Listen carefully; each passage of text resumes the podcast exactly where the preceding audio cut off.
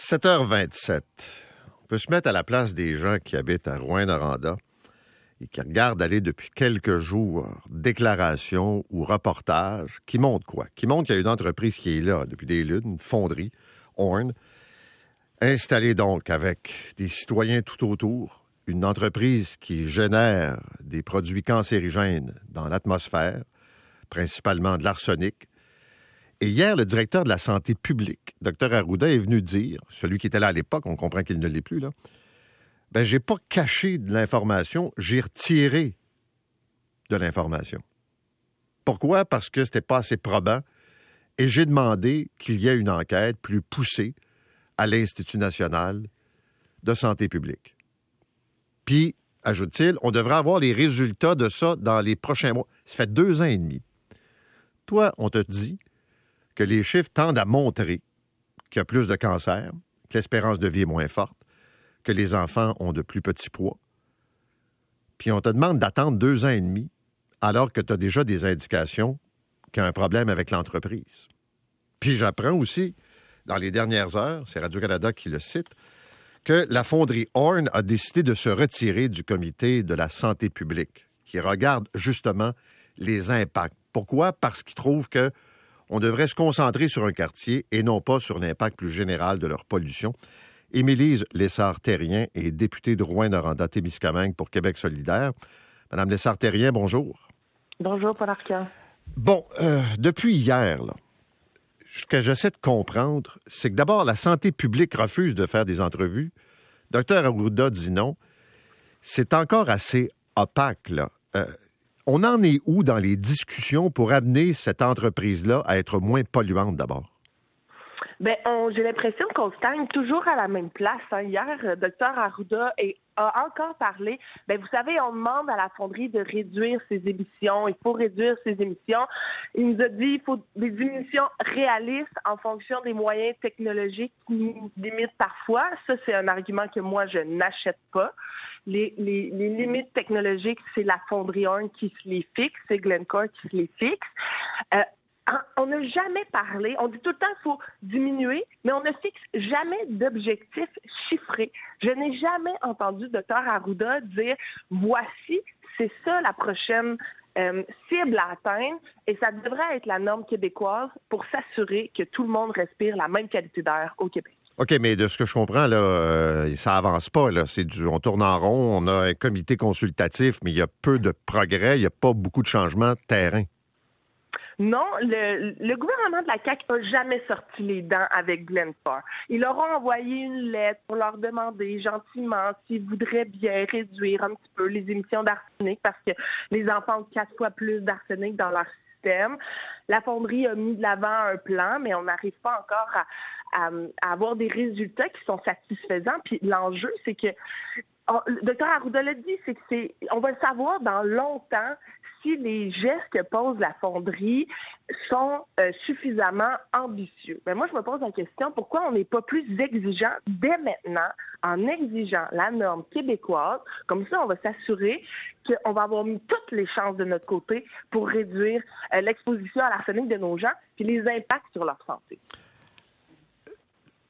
si de serrer la vis amène l'entreprise à passer au niveau des menaces puis dire ben on ne pourra pas livrer ça, donc on va fermer la fonderie. Est-ce que c'est une catastrophe pour l'Abitibi, pour Rouen-Noranda? Ben, il faudrait encore qu'ils nous le prouvent. La seule les seuls qui disent qu'ils vont fermer, c'est la fonderie eux-mêmes, mais qui nous prouvent qu'ils sont incapables d'atteindre les objectifs. Euh, après ça, je veux dire, l'Abitibi-Témiscamingue, c'est une région qui est extrêmement dynamique en ce moment au niveau économique. Le taux de chômage est archi bas. Il manque de gens partout. Bien sûr que c'est pas la solution. C'est la solution que personne souhaite de faire fermer la fonderie. Nous, on pense qu'ils peuvent, euh, qu'ils peuvent mettre les bouchées doubles encore puis vraiment diminuer leurs émissions à condition qu'on fournisse des vraies exigences avec des vraies cibles chiffrées. Euh, je pense qu'on en est là encore aujourd'hui. Il n'y a personne qui demande la fermeture de la, de la fonderie au jour d'aujourd'hui. OK, mais c'est parce que je trouve qu'on commence à jouer dans un mauvais film qu'on a vu à plusieurs reprises, que ce soit des contaminations d'eau par des entreprises de produits chimiques aux États-Unis, Euh, puis qu'on on tourne autour, on pense que, puis ça dure pendant des années, jusqu'au jour où on se dit, ben coudon, c'est ça qui est arrivé. Euh, des scandales donc d'eau contaminée, des scandales de pollution. Dans le cas des pesticides en agriculture, ça fait des années qu'il y a des études qui montrent le lien entre ces euh, pesticides et le développement de certaines maladies. Il y a un vieux principe qui est celui de la précaution. Normalement, on devrait être capable d'intervenir. Puis ce que je comprends pas, c'est que votre directrice de santé publique, elle veut pas parler. Non, mais il faut comprendre, il y a, les rôles, il y a des, euh, des têtes qui ont changé. La directrice de santé publique était là à l'époque, n'est plus là aujourd'hui. Ça excuse pas qu'il qui ne, qui ne prennent pas la parole. Moi, j'aimerais aussi entendre davantage le gouvernement. On a parlé du bout des lèvres de ce qui se passe à Rouen-Noranda. Il y a le ministre Fitzgibbon qui était dans notre région en début de semaine qui a juste dit, ben oui, ils ont besoin d'argent pour améliorer leur, leurs installations pour réduire les émissions d'arsenic. On va leur donner de l'argent, alors que c'est pas au gouvernement du Québec à payer encore une fois pour que cette entreprise-là améliore ses pratiques cette entreprise-là, Glencore, a donné 4 milliards de, de, de, redevances à ses actionnaires en février dernier. On paye déjà suffisamment cher leur présence ici à Rwanda avec nos soins de santé parce que en plus, on n'est même pas capable d'avoir des soins de santé qui a de l'allure en Abitibi-Témiscamingue. On a un centre de cancérologie flambant neuf qui est incapable d'ouvrir parce qu'il nous manque du personnel. Et ça, la CAQ s'en lave les mains. Et c'est ça qui est choquant. Ouais, mais... Ils nous abandonnent avec la mauvaise qualité de l'air, puis ils nous abandonnent avec des services de santé déficients. Je comprends, mais là, je ne peux pas me mêler d'une bataille régionale, mais moi, j'ai bien de la misère à avaler que la directrice, même si c'était pas elle dans le dossier, sa job, c'est la santé publique puis elle s'enferme dans le silence, puis le mutisme. Si elle se levait, puis elle disait, voici le portrait de ce qui se passe chez nous, ça pourrait ajouter au brassage un peu, je pense.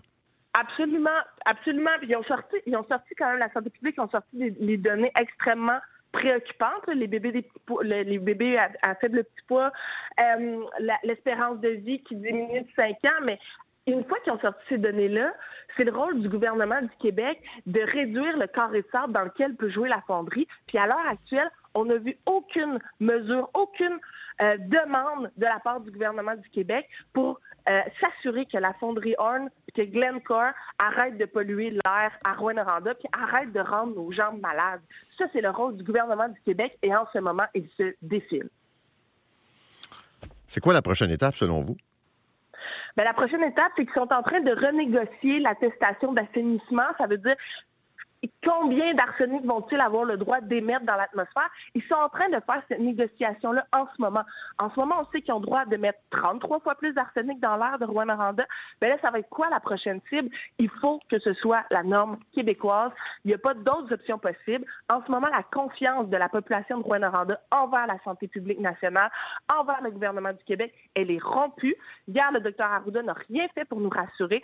La seule fenêtre d'opportunité qui leur reste pour regagner la confiance des gens de Rwanda et leur dire que la santé, c'est la première priorité, c'est d'exiger la norme québécoise à Glenford. Merci, bonne journée à vous.